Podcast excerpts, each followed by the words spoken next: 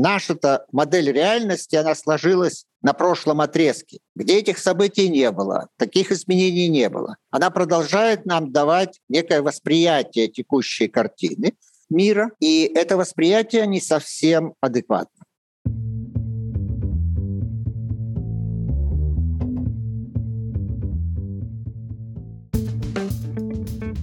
Привет, я Юра Геев, и это подкаст Make Sense. Вместе с гостями подкаста мы говорим о том, что играет важную роль при создании и развитии продуктов. Люди, идеи, деньги, инструменты и практики. Сегодня мой собеседник Геннадий Константинов. Геннадий – доктор физико-математических наук, профессор Высшей школы экономики, автор книг и программ по стратегическому и системному мышлению и бизнес-консультант. Геннадий, здравствуйте. Добрый день. Где-то, наверное, год полтора-два назад у нас была беседа с вами. Говорили про стратегическое мышление. В целом, что такое стратегические вопросы, стратегическая задача. В общем, обсуждали тему по стратегии очень глубоко. Мне очень понравилось. И сейчас хотелось бы, наверное, попробовать актуализировать какие-то тезисы, наверное, из нашей э, прошлой беседы. Много чего в мире произошло, много чего происходит прямо сейчас. И эти события не могут не оказывать влияния ни на личную жизнь, ни на профессиональную, ни на деятельность компаний. Ну и первый вопрос, наверное, когда мы говорили в прошлый раз, мы обсуждали, что у каждого бизнеса есть стратегический вопрос. И он менялся в зависимости от э, эпохи, в зависимости от уровня развития технологий. И последний раз мы обсудили, что тут можно будет мне поправить, что текущий самый главный стратегический вопрос — это бизнес-модель того, как компания зарабатывает деньги. Вот. Поменялось ли что-то в свете последних событий относительно этого? Нет, с этой точки зрения ничего не поменялось. Можно лишь добавить, что откуда берутся эти вопросы и каким образом их задавать.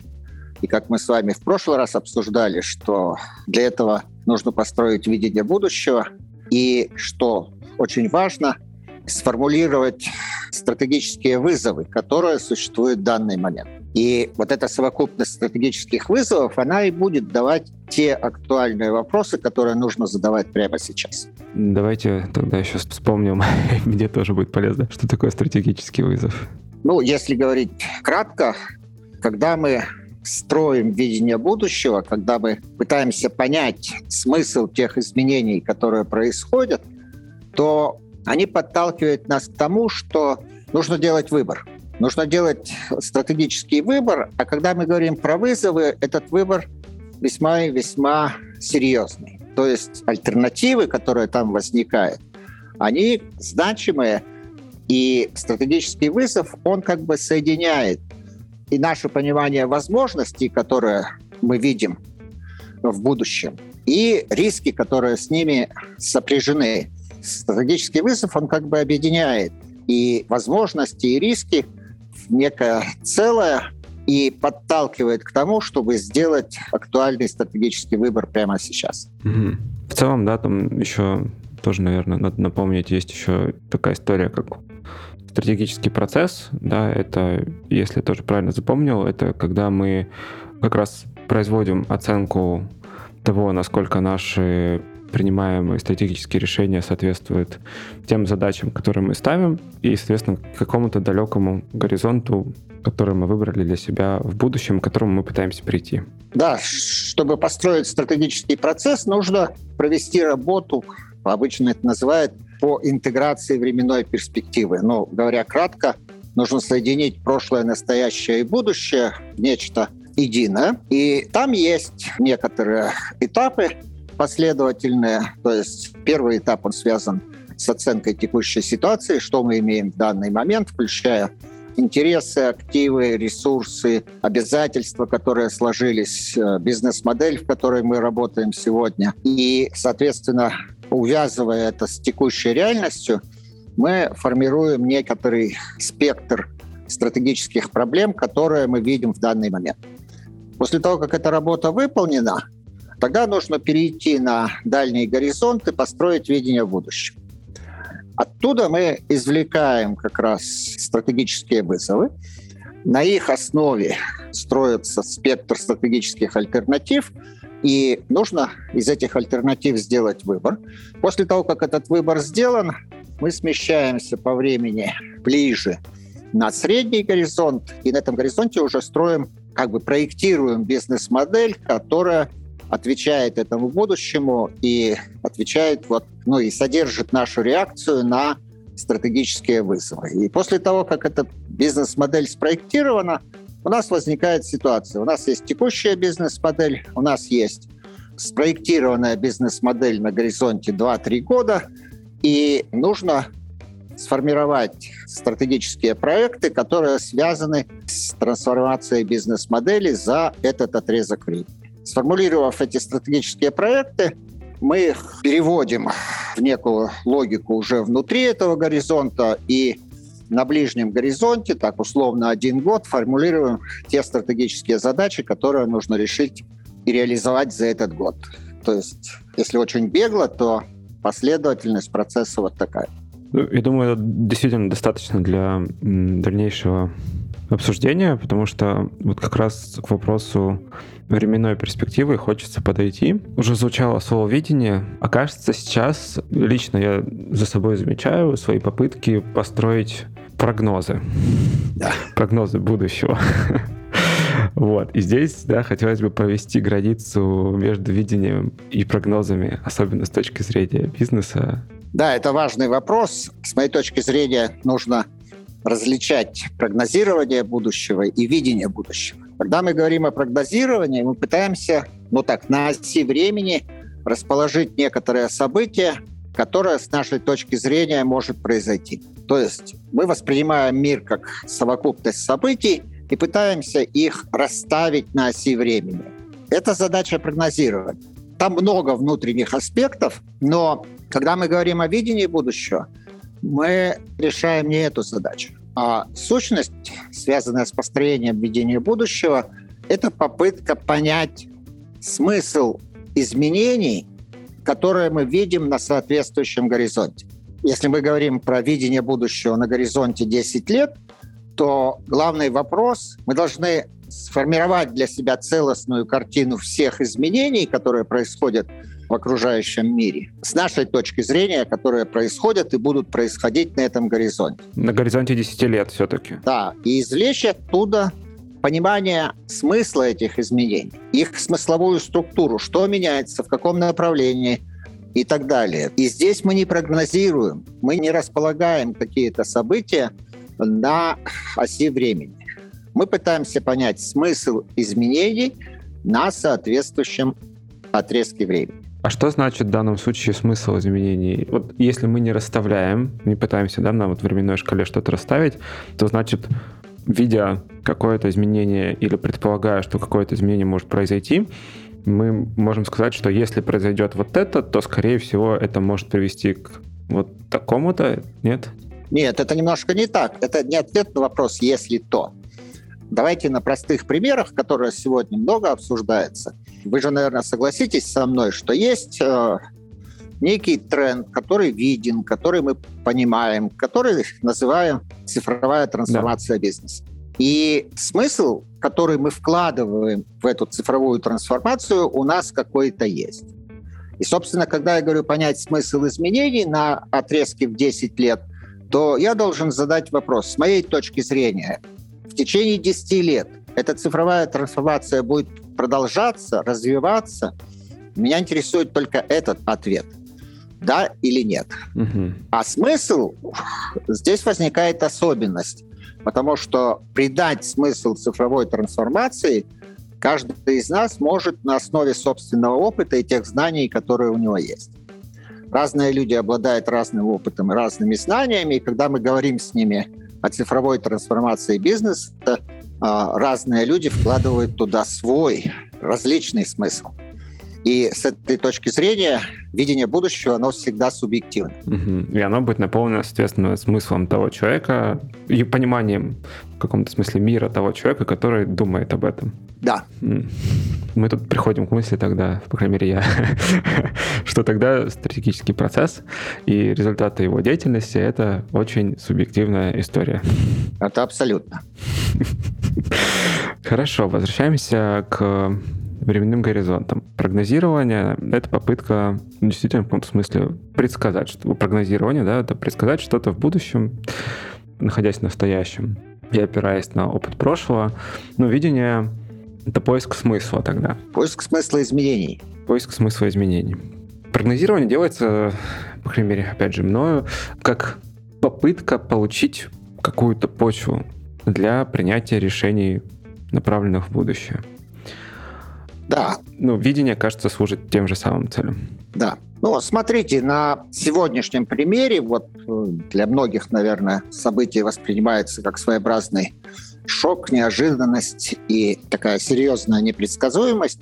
Но когда вот мы говорим про глобальные тренды, длинные, и про смысл изменений, которые происходят, то на что нам нужно обратить внимание? Если мы посмотрим вокруг себя, мы увидим, что да, очень часто обсуждается вопрос о том, что мир перестраивается, он уже не будет прошлым, строится какая-то новая картина мира, в том числе в бизнесе, в финансах, э, в отношениях и так далее. Но чтобы придать смысл, я должен чуть-чуть детальнее на это посмотреть. Что значит перестраивается? Из какой конфигурации в какую?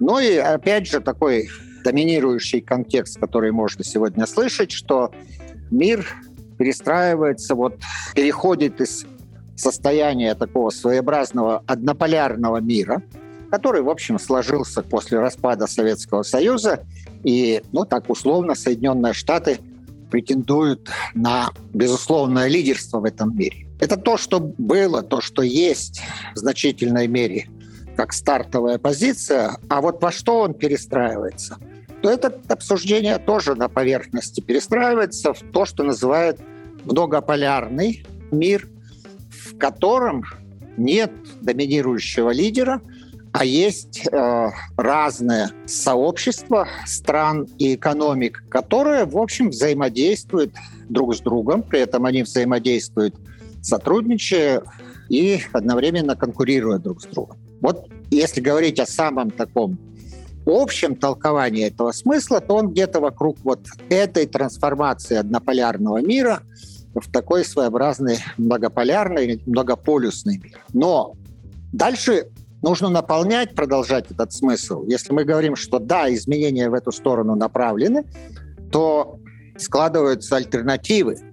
Альтернативы, состоящие в том, что ну, как бы возникает игра такая крупная, и ее тоже сейчас очень часто называют, обозначая термином «большая игра». Идет борьба между двумя видениями мира. И это, ну, такая вот своеобразная стратегическая игра, я не, не буду говорить там столкновение, война или что-то, это стратегическая игра, серьезная. И альтернативы возникают, когда мы начинаем для себя как бы формулировать гипотезы. Кто же, с моей точки зрения, выиграет. Хм. Выиграет одна сторона, значит, смысл изменений будет мне более понятен. Выиграет другая сторона, этот смысл будет другим. И вот на этой основе возникают альтернативы, потому что я не могу предсказать результат этой большой игры, но я могу видеть, что будет происходить в случае выигрыша одной стороны, что будет происходить тоже в логике смысла в случае выигрыша другой стороны. И это работа со смыслами. Если я говорю, да, выиграет концепция многополярного мира, то это направление изменений уже задано, и мне нужно будет в этой смысловой картине погружаться более глубоко. А что значит многополярный мир? Как там будут развиваться процессы? Что будет происходить?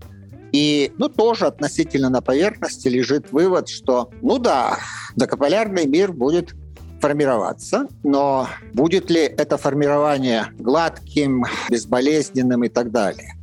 Мой ответ – нет, потому что если выигрывает вот эта вот многополярная концепция, то следом вот эти разные сообщества, которые сейчас отчасти сформированы, а некоторые формируются – они будут конкурировать друг с другом за то, чтобы занять достойное место в этом мире. И эта конкуренция тоже будет достаточно серьезной.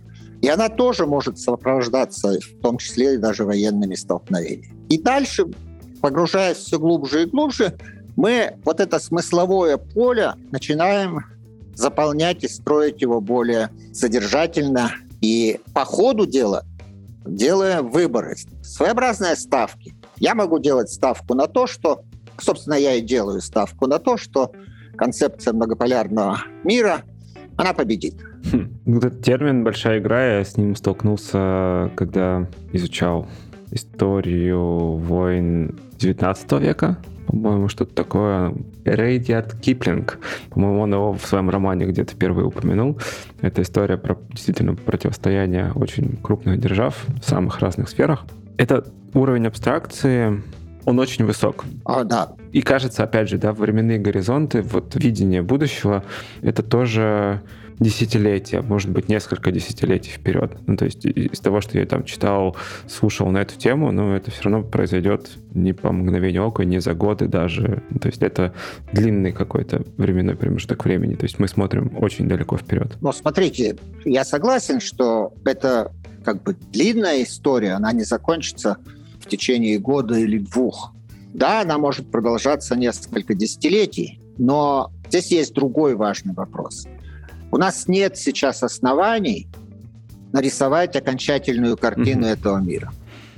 Мы это не сможем сделать. Да, мы находимся в настоящем. Мы находимся в настоящем. Все, что мы можем сделать, мы можем сказать, что да, это изменение на несколько десятков лет. Но меня интересует ближайшие 10 лет. Что произойдет? Какие изменения произойдут в этой общей тенденции за ближайшие 10 лет? И здесь уже более реалистично построить на основе имеющихся знаний некую картину на горизонте 10 лет. Картину будущего. Картину будущего. А это не будет ли предсказанием все-таки уже тогда? А,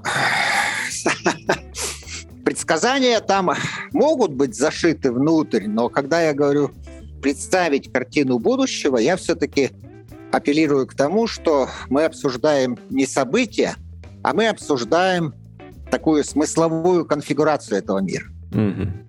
Тут, да, действительно вопрос вытащить этот смысл еще наружу и э, суметь его распространить настолько далеко в будущее. И это был, вот, на самом деле, один из вопросов, который я задал вам, когда мы э, обсуждали только тему подкаста, про схлопывание горизонтов планирования. Вот сейчас мы поговорили о том, что на самом деле, да, если мы следим за смысловым наполнением, то тогда мы можем увидеть картину будущего, уходящую далеко вперед, и это в каком-то смысле действительно ставка на то, что будущее так будет развиваться. Мы же не знаем этого, да. оно может так развиваться. При этом, опять же, в моменте, в настоящем, кажется, что планировать невозможно. Принимать стратегические решения, кажется, тоже ну, не сильно возможно.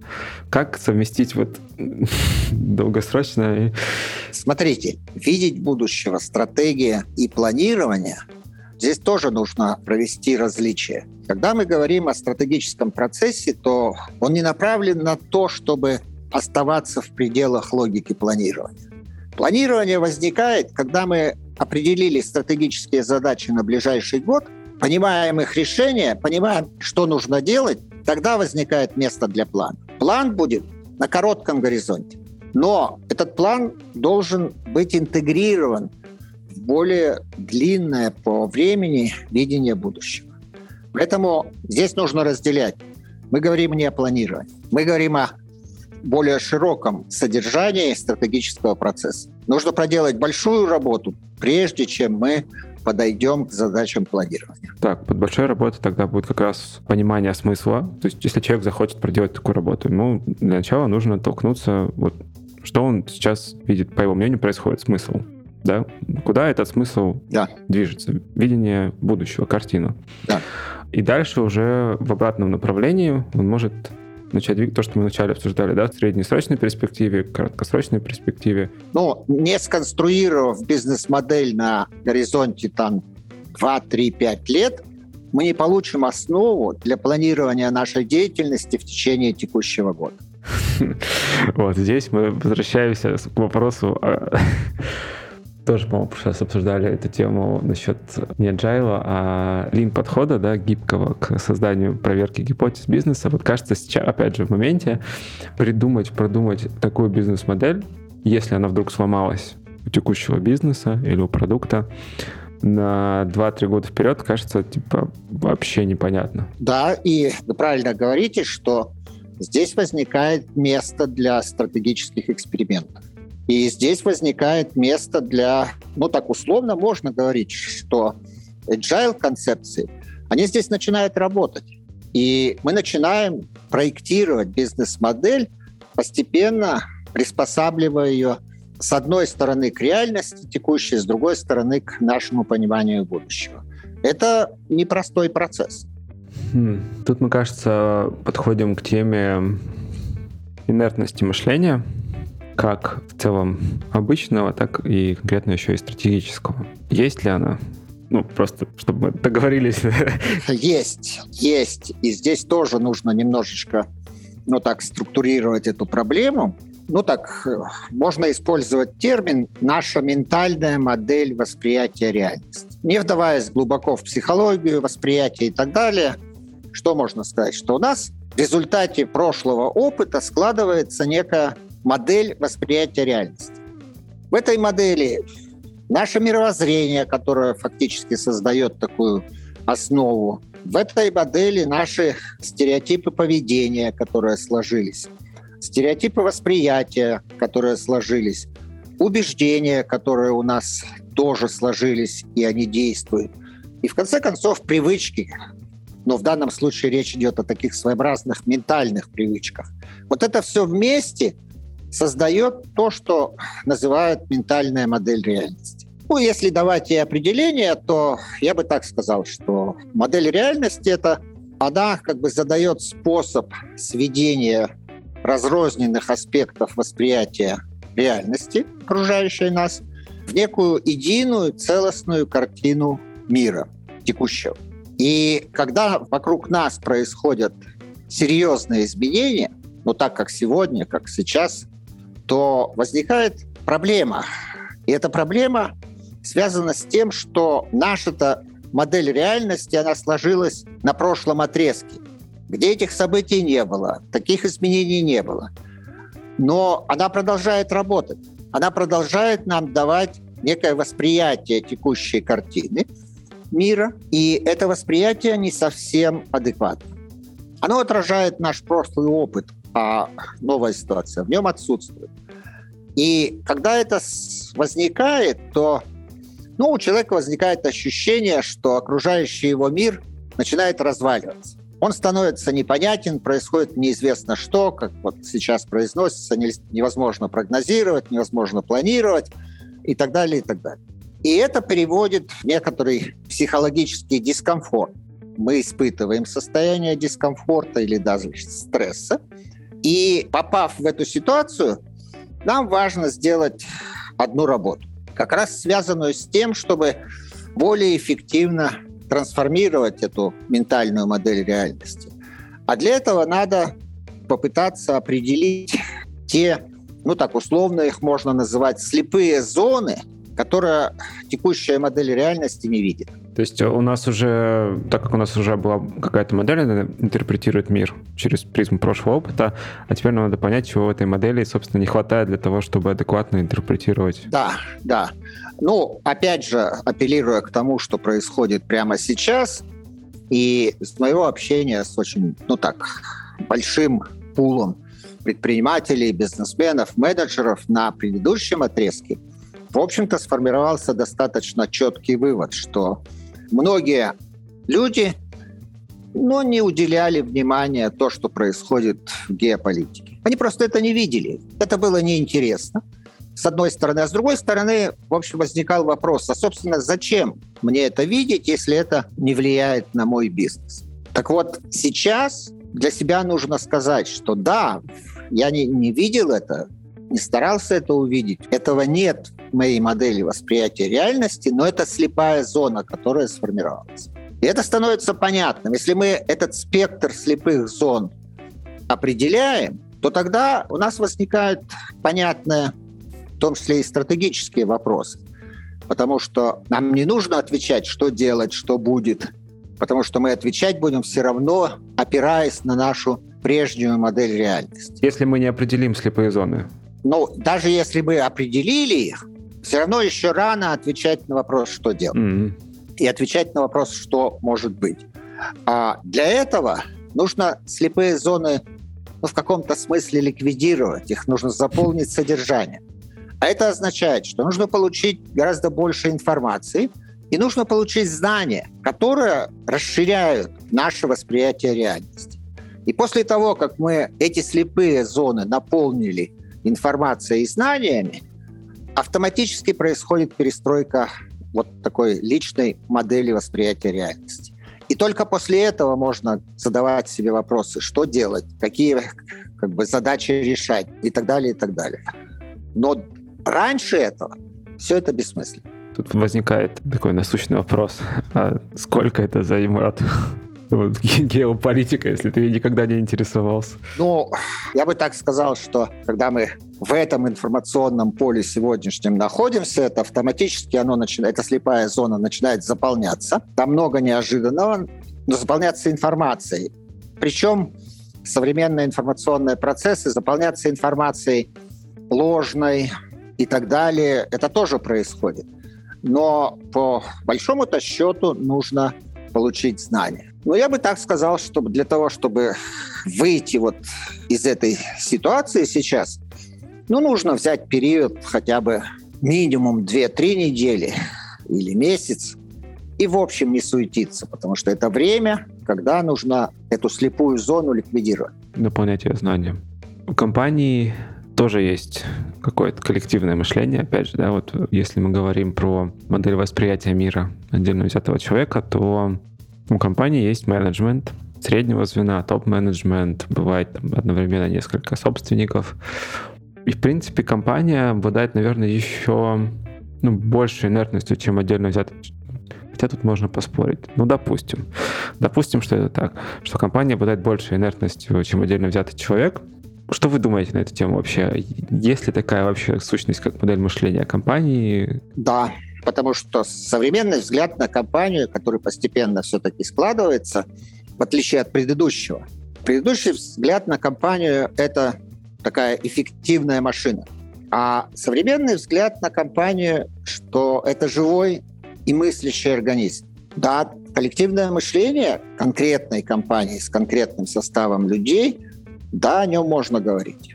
О модели восприятия реальности на уровне компании тоже можно говорить. Там точно такая же ситуация. Но это более сложная конструкция, потому что это коллективная модель, ментальная модель, включая и э, модель восприятия реальности. Ее трансформировать можно. Такой лобовой способ. Э, нужно просто поменять конфигурацию людей. От одних можно избавиться, других можно привлечь, и они привнесут новую конфигурацию. Но это такой... Жесткий. Как бы, в общем, жесткий и не всегда работающий способ. Потому что они привнесут новую конфигурацию, но вместе с ней могут привнести ну, такой колоссальный внутренний раскол, противостояние, конфликт. И тогда, в общем, эта коллективная ментальная модель, она так на вульгарных языке, если говорить, она начнет дрейфовать в сторону шизофрении. А другая сторона, на индивидуальном уровне должна быть проделана работа, которую мы только что обсудили, а потом произведена общая сборка. Это требует времени, это требует дискуссий, требует внутренних э, обсуждений, разговоров и так далее. И на этом этапе происходит вот на уровне предпринимательства и бизнеса происходит такой своеобразный парадокс, который ведет к проблеме потому что условия изменились, ситуация жесткая, и все начинают концентрироваться на решении текущих проблем, погружаются вот в эту операционную деятельность, и у них не остается времени для того, чтобы взаимодействовать друг с другом в стратегическом контексте и для того, чтобы трансформировать эту коллективную модель реальности. И тогда, в общем, эти решения не работают. Хм. Хочется же все быстро исправить, наладить. Ну, кажется, вот, то есть причина активных действий, погружения в операционку, в том числе компании и продукты сталкиваются с риском, в принципе, закрыться, например, перестать приносить пользу. Ну и вот тут хочется плавно через это перейти еще к вопросу восприятия рисков, да, потому что если мы говорим о том, что у нас есть модель восприятия мира, то наверняка в ней есть еще какая-то ее часть, которая отвечает за то, что мы рассматриваем как риски. Как вот это тоже меняется? Ну, смотрите, конечно, возможно банкротство. Но я обычно привожу пример более понятный с моей точки зрения, когда, ну вот представим себе ситуацию, что некий человек столкнулся с э, очень серьезной болезнью. И, в принципе, он же переживает тот же самый шок, потому что старая жизнь исчезла, и он столкнулся с чем-то очень серьезным, э, и нужно реагировать. Он может понимать риски и так далее, и так далее, но мой опыт говорит следующее, что столкнувшись с такой ситуацией, первое, что человек должен внутри себя сделать, он должен на внутреннем уровне принять вот эту позицию, что в любой момент он может умереть.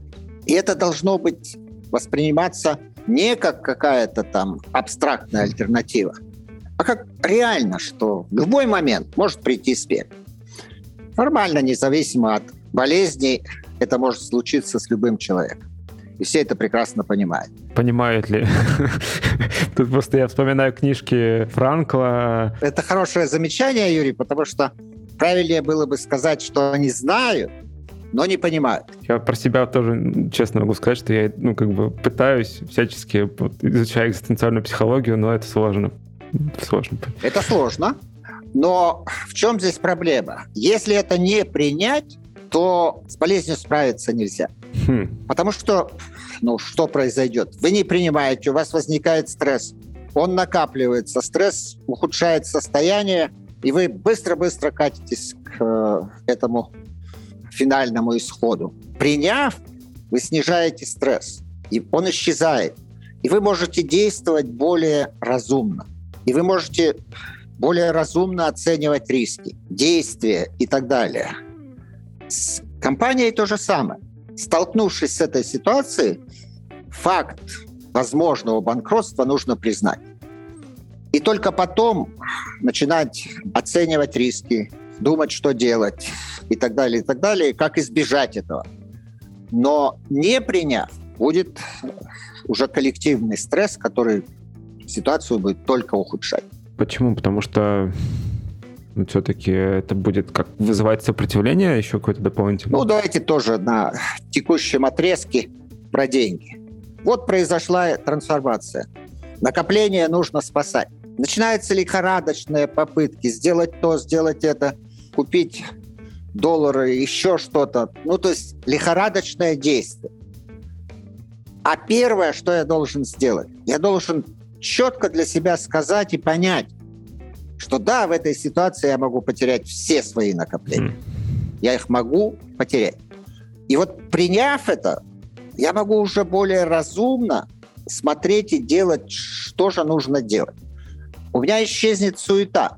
У меня исчезнут все эти непонятные решения, о которых потом человек будет сильно жалеть, потому что он деньги потерял по своей уже воле, а не потому что он принял спонтанное решение – которые оказались не очень хорошими.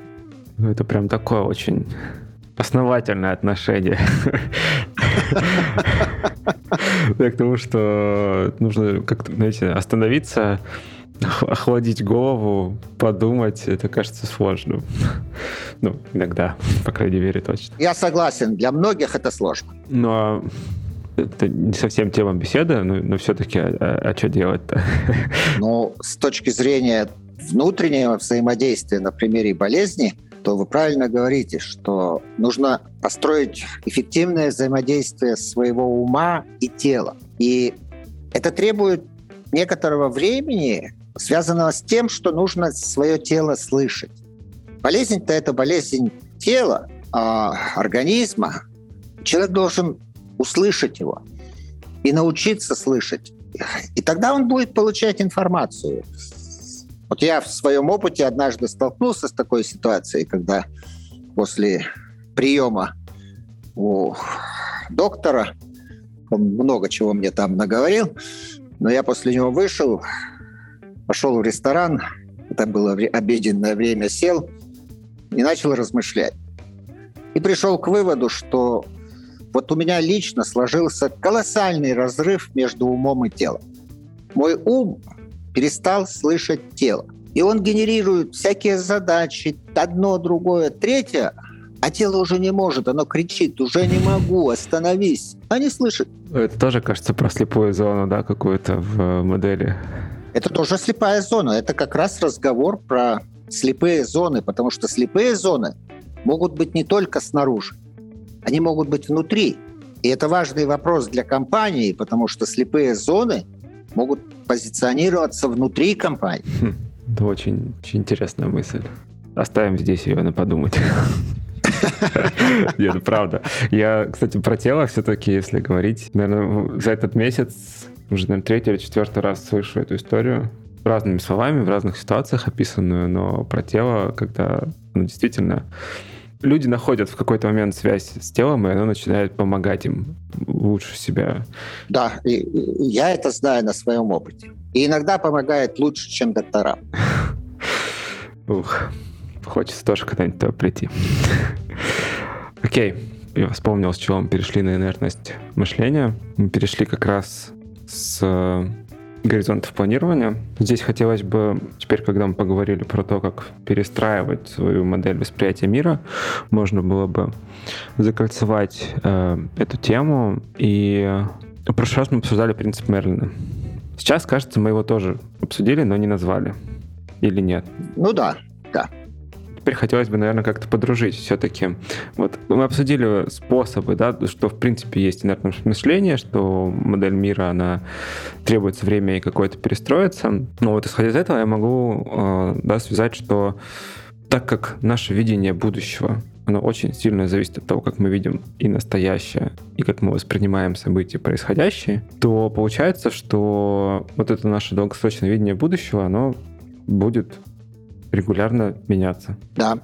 Это вопрос такой глубокий, связанный с перестройкой мышления. Потому что когда мы говорим видение будущего, когда мы говорим про будущее, смотрите, ну, можно перейти так на уровень нейробиологии. Наш мозг – это совокупность, огромная совокупность нейронных клеток. И когда мы говорим про смыслы будущего, видение будущего – в нейронной этой сети это что такое? Бегают разряды какие-то туда-сюда. Это да, это некая сеть нейронных клеток, в которую зашивается наше представление о смыслах, о будущем и так далее. И как биологический организм, эта сеть, она может быть развитая, может быть не очень. Она живет своей жизнью. И когда мне нужно переключить внимание на видение будущего, эта сеть нейронная активизируется. И одна история, когда там есть что активизировать, там есть совокупность, а другая история, когда ее нет. И это означает, что с будущим нужно взаимодействовать на регулярной основе, поддерживая эту нейронную структуру и развивая ее. Что это дает? Тогда, когда вот эта сеть у меня существует, и там много представлений уже заложено, то у меня повышается готовность к принятию решений – в такой кризисной или острой ситуации.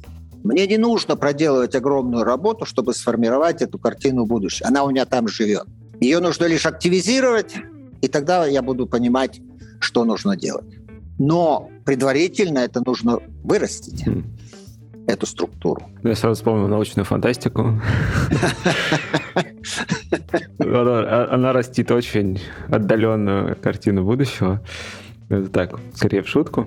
Еще вспоминаю, про Стива Джобса писали, да, что, ну, как-то поле искажения реальности вокруг него какое-то было. Я не, не помню точные слова, но что вот он э, мог своими идеями, да, искажать э, реальность, ну, в каком-то смысле, можно сказать, проецировать будущее туда. То есть то, чего еще нет, он проецирует как бы в настоящее и там, транслирует людям и так далее, и так далее. А есть еще какая-то схожая идея, звучала в письмах э, Джеффа Безоса, SEO бывшего Amazon, ну, что менеджерам, в принципе, продуктов, топ-менеджерам, им нужно жить там на 3, на 4 года в будущем относительно текущего момента. Это правильно. Мой вопрос тогда вот как звучит. Как не начать жить в воображаемом будущем? А, тогда нужно уточнить, о чем идет здесь речь.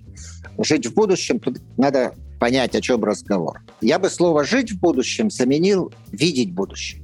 Okay. Жить нужно в настоящем, но будущее нужно видеть. И вот то, что мы обсуждали про модель реальности и так далее, то в этой модели реальности наше видение будущего очень важная составляющая.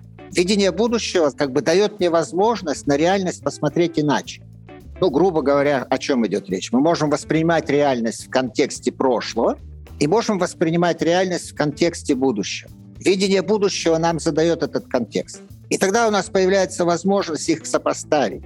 Как я вижу реальность в контексте прошлого и как я вижу реальность в контексте будущего. Там возникает разрыв, и этим разрывом нужно управлять. А что за разрыв? Как раз получается тогда, если мы смотрим на реальность из э, позиции прошлого, да, то возникает то самое слепое пятно или что-то другое? Ну, вот этот разрыв, это как раз и есть э, та слепая зона, mm. которая, которую мы начинаем видеть. То есть я в каком смысле я не понимаю, да, вот почему так происходит или что? Но с точки зрения прошлого я не понимаю, что происходит. А с точки зрения будущего я прекрасно понимаю, что происходит вокруг нас сегодня. Я хорошо понимаю, что происходит. Но это модель. Но это в контексте будущего, а не в контексте прошлого. Ха. Но, ну, я, наверное, повторюсь, э, и это все равно субъективная история. Ну, то есть это, это почти моя собственная эта картина. А. Я, вот, я просто пытаюсь это, границу. Ну, будущее же не помню, нельзя предсказать. Но, Юрий, вы же, наверное, согласитесь, что любое решение, которое мы с вами принимаем по отдельности или вместе, оно субъективно. Да. Мои все решения абсолютно субъективны. Ваши решения абсолютно субъективны. Там нет никакой объективности. Когда мы начинаем согласовывать их и принимать совместное решение, то оно тоже субъективно, только субъектом мы уже являемся вдвоем. Это такая коллективная субъективность. Но если мы говорим о принятии решений, то с самого начала нужно сказать, что никакой объективности здесь нет. Все решения, которые принимает человек, абсолютно субъективны. Все решения, которые принимает компания, они субъективны с точки зрения коллективного мышления. Я, я, честно говоря, не понимаю, что значит объективные стратегические решения. Это вот все, что я хотел услышать на эту тему. Нет, ну правда.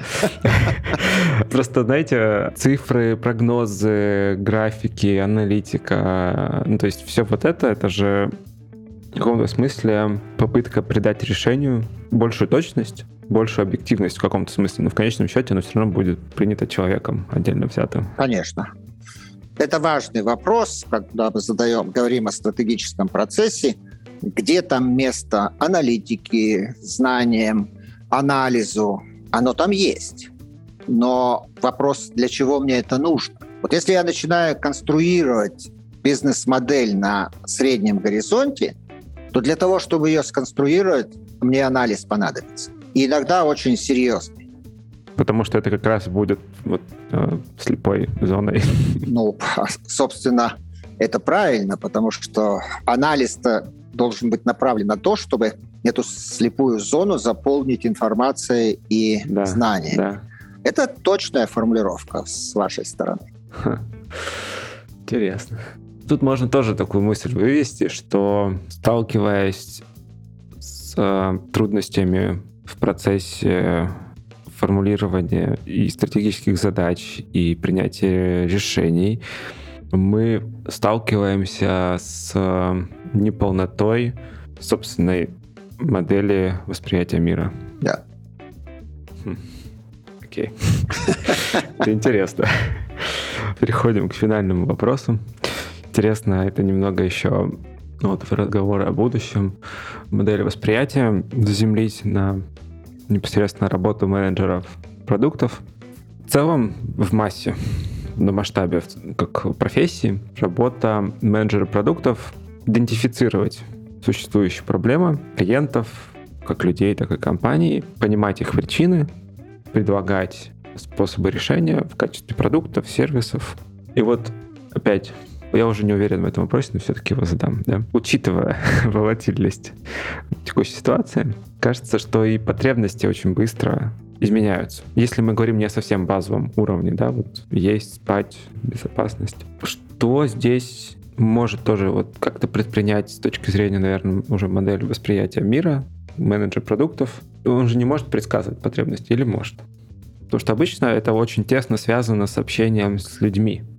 Ну, то есть он как раз, вот, вот здесь как хорошая тоже э, получается аналогия, да, он заполняет свои пробелы относительно того, что чувствуют думают клиенты, и после этого получают возможность принять решение. Ну, смотрите, давайте такие совсем конкретные, может быть, примеры, на них посмотрим. Ну, так, глазами продукт-менеджера. У меня нет такого большого опыта, но, тем не менее, могу сконструировать нечто.